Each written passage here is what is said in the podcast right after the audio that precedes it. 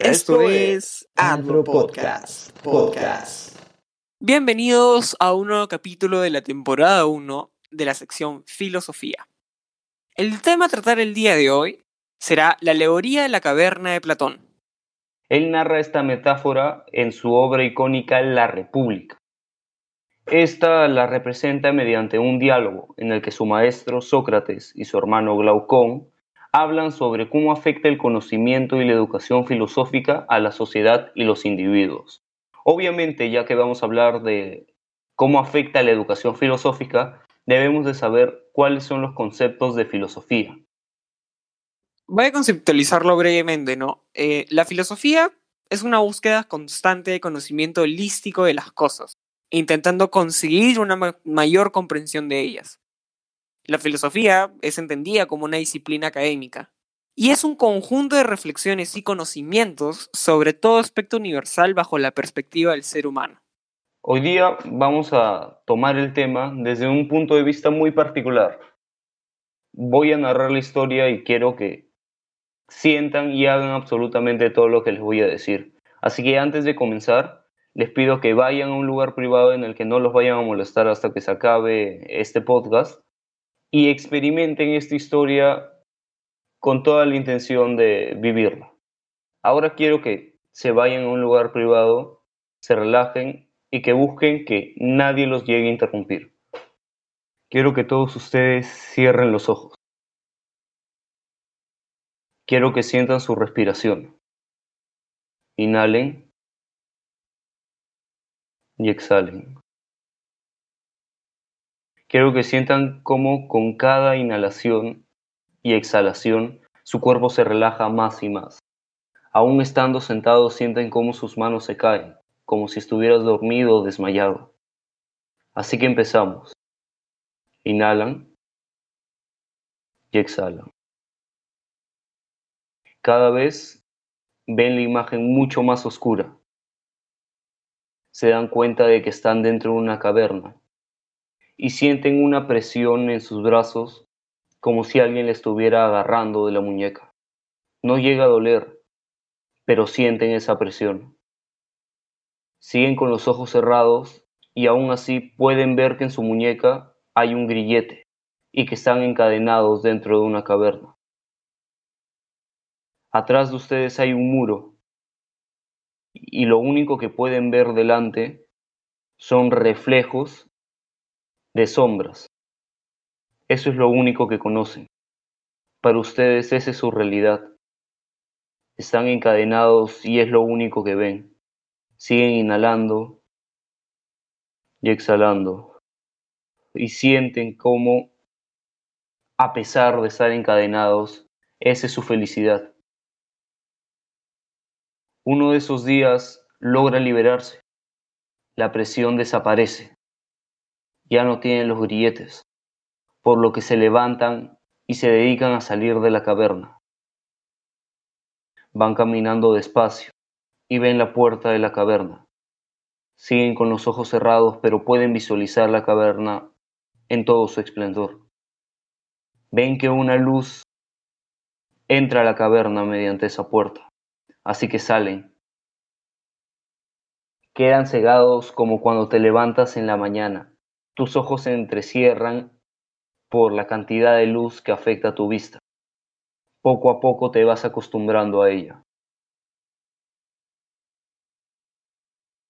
Ahora te sientes mucho mejor, puedes ver y ves que debajo de la montaña hay un hermoso bosque. Conoces una nueva realidad, vives en paz y te sigues relajando más y más con cada inhalación.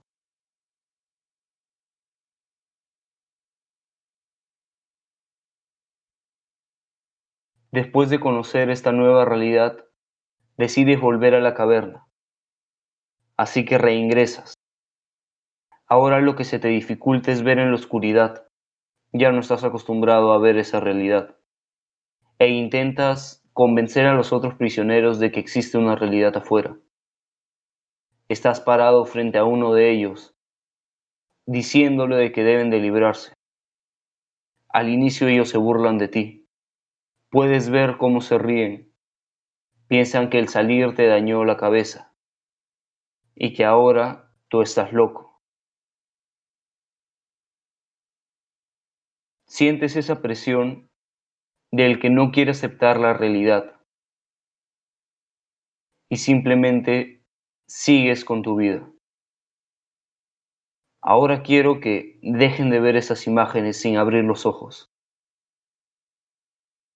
Quiero que inhalen y exhalen.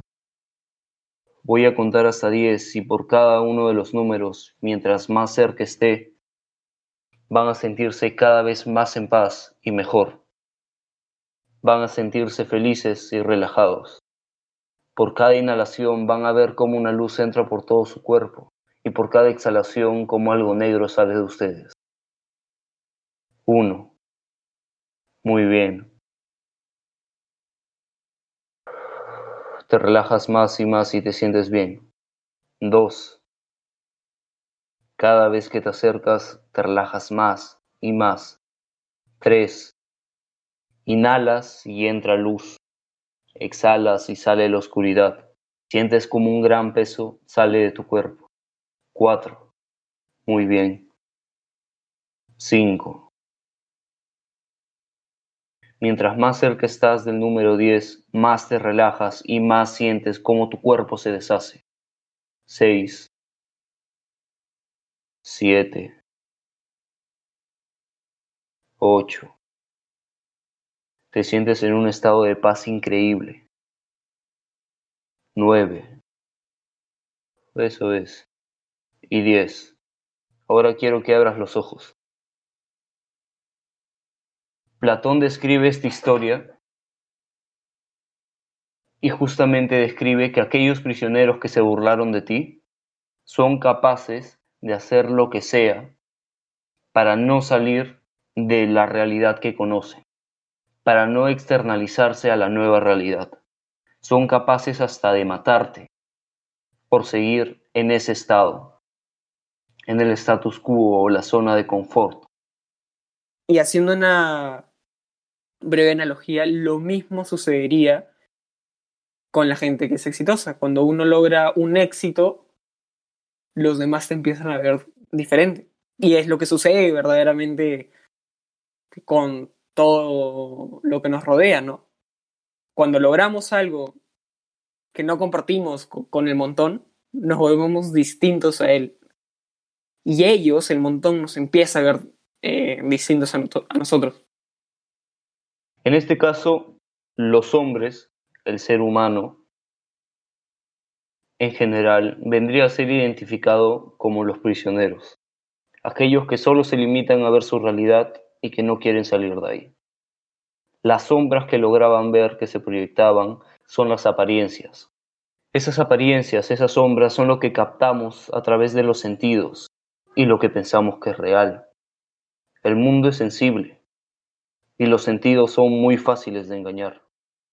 Lo que sientes, lo que ves, lo que hueles, lo que escuchas, lo que saboreas, es lo que sabes y piensas que es real. Las cosas naturales, el mundo que está fuera de la caverna y lo que los prisioneros no ven sería el mundo dentro del cerebro, el mundo de las ideas, en el cual la máxima idea, la idea del bien, fue justamente lo que te cegó al inicio de la salida de la caverna, el sol. Uno de los prisioneros, al lograr librarse de sus ataduras y conseguir salir de la caverna, consigue el conocimiento de las ideas con respecto al bien y conoce así el mundo real. El mundo real no está en lo que vives en tu día a día sino en lo que piensas con respecto a esto. Es este prisionero ya liberado el que deberá guiar a los demás hacia el mundo real, y ese es justamente el símbolo filosófico de esta alegoría. Me gustaría que nos comentaran qué es lo que piensan ustedes o qué es lo que sintieron con respecto a esta alegoría. Y los invito a leer el séptimo libro de Platón, que es La República. Este fue el final de este primer capítulo de la sección de filosofía. No se olviden de suscribirse y compartir nuestro contenido. Los esperamos para la próxima.